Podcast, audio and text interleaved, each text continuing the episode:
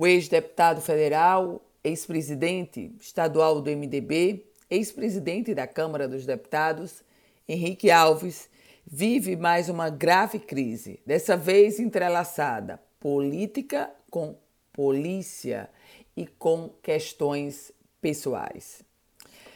O ex-deputado ele está com mandado de prisão expedido contra ele por falta de pagamento. Segundo a denúncia, que foi julgada procedente pelo juiz Marco Aurélio Martins Costa, ele que é da segunda vara da família e sucessões do Foro Central Civil de São Paulo, o magistrado determinou a prisão de Henrique Alves porque ele não paga a pensão para o seu filho mais novo, Pedro Henrique, desde 2017.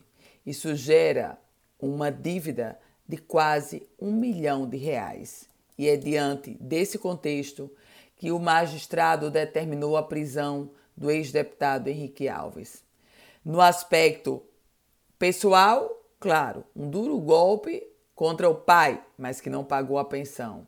Já no aspecto político, Henrique Alves tem agora uma, um mandado de prisão contra ele, justo no momento em que tentava se reerguer na política e articulava a sua candidatura a deputado federal. Aliás, ele alimentava não só o desejo de ser candidato a deputado federal, como alimentava também o desejo de ser presidente da Câmara dos Deputados.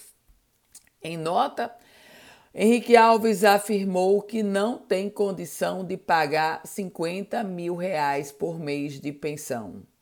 Disse ele em nota: é totalmente fora da minha realidade e da necessidade de um adulto que estuda com bolsa da universidade nos Estados Unidos. Ele fez essa referência porque o filho dele está residindo nos Estados Unidos. Aguardar o desfecho. Eu volto com outras informações aqui no Política em Foco com Ana Ruth Dantas.